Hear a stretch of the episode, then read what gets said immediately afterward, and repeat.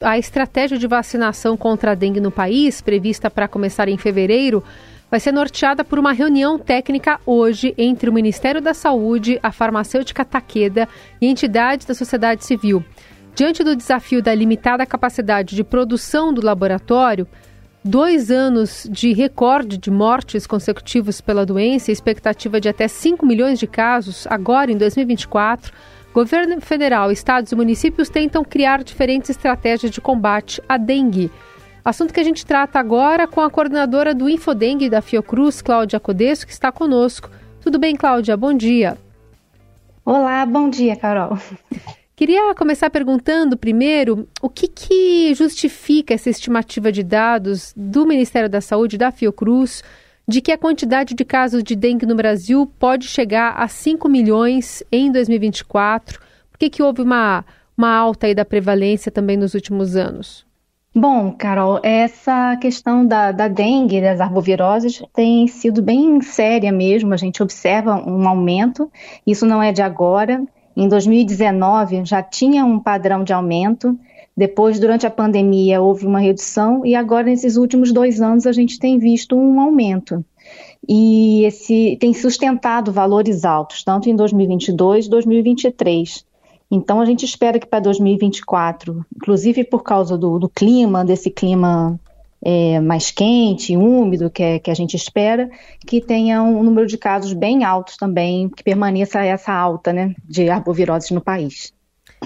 Então, o El Ninho tem uma parcela de culpa aí nessa previsão.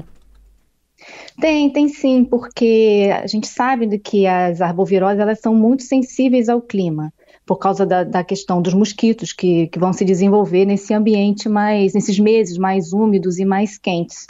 E conforme é, você tem um ano de El Ninho ou um ano de anomalias climáticas com, que levam a verões mais longos, isso favorece a replicação dos mosquitos, o crescimento da população de mosquitos e isso, é, consequentemente, leva a um aumento da transmissão dessas doenças. Então, realmente é um caso bem sério aí essa expectativa para esse próximo ano. Aí a gente Ou tem... para esse ano, na final. É, para esse ano agora já viramos, né? É. é o Ministério anunciou essa incorporação da vacina Kidenga, né, da, da Takeda no SUS, no finalzinho do ano. E essa proposta de estratégia de vacinação que a fabricante sugeriu à, à pasta é imunizar apenas crianças de 4 anos e adultos de 55. Deve ser essa a estratégia do Ministério da Saúde, levando em conta número limitado de doses, né, que a farmacêutica vai entregar e o esquema de duas doses? Bom, essa é a possibilidade, é o que é possível, né? Na medida em que as vacinas ainda estão em produção, existe um processo aí de, de alcançar a demanda de vacinas que o país precisa. Agora, dentro desse cenário de restrição, esses grupos são importantes, porque por, por motivos diversos. O grupo é, de maior idade é o grupo que tem observado maior risco de, de dengue grave. Então, é um grupo importante para estar tá protegendo. E as crianças também importante na medida em que elas estão mais expostas, elas, estão, elas ainda vão ter é, riscos né, de, de, exposição à dengue, porque é a população mais jovem. Então, assim, existe. É, é, é, importante proteger esses dois extremos da, de idade da população. E conforme for sendo disponibilizado mais vacinas, a, a tendência é que isso vá se estendendo para o resto da população. E é, essa população, ela, ela se sobrepõe ao tamanho do lote que deve chegar esse ano aqui no Brasil da, da farmacêutica. A senhora entende que alguma é, é, distribuição regional também, levando em conta esses dados que o Ministério já tem em mãos, deva ser feita para conseguir atender toda essa população nessa faixa etária? Olha, é possível, né? É, é importante que a vacina seja direcionada principalmente para as populações que estão em maior risco de, de contrair a, estão mais expostas ao vírus da dengue. Né? Então, isso é, é, esperado que um estudo prévio seja feito para identificar as áreas de maior risco de transmissão, para que sejam é, direcionados para essas áreas a, a, a, o esforço inicial de vacina. Então, uhum. assim, né, isso é muito importante, porque o, o a gente precisa é, sempre lembrar que a vacina ela é uma a proteção para as pessoas, mas também ela tem um, um, efeito muito importante de proteção indireta. Então, o fato de vacinar pessoas na população, mesmo que a, que digamos que um, um, certo indivíduo não seja vacinado, mas se na população que ele vive tem várias pessoas vacinadas, isso já reduz o risco dele contrair a dengue também, dele se infectar. Então é importante direcionar a vacina para esses locais que tenham uma alta é, incidência, uma alta transmissão, porque isso vai proteger diretamente as pessoas vacinadas e indiretamente as outras que são seus contatos. É, a gente sabe que o Sudeste está entre as regiões que, é, enfim, estão mais afetadas aí por essa incidência maior de casos de dengue. Como é que está São Paulo é, nesse cenário também especificamente, Cláudia?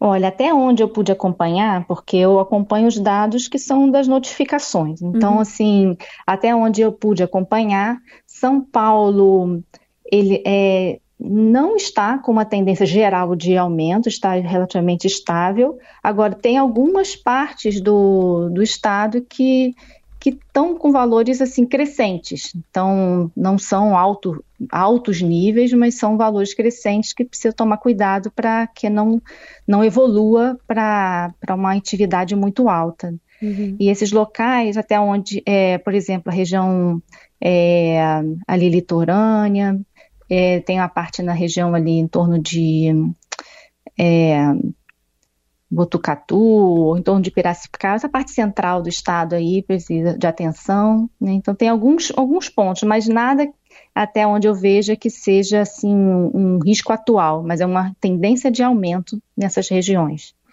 E, e, quando a gente fala dessas ações governamentais, de políticas públicas, pensando em vacinação, por exemplo, é, até que ponto elas também são limitadas, né? Se a pessoa não fizer o básico e limpar lá o pratinho de, de água da planta, não deixar água acumulada nessa época de verão.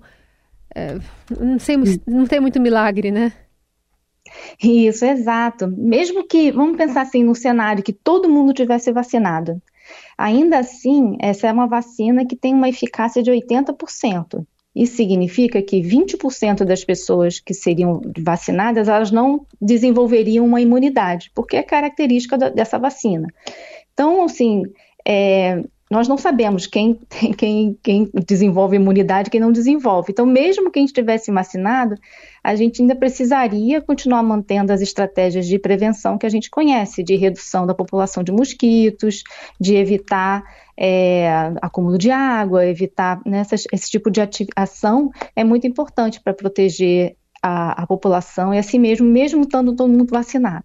Então, é, é importante, a gente não vai conseguir é, se livrar ou né, dessas, dessas ações que a gente já conhece por causa da vacina. E só, só para concluir uma, uma curiosidade, a gente sabe que é, há um ciclo, né? Há, há, um ciclo de dengue que envolve a alternância da prevalência dos tipos.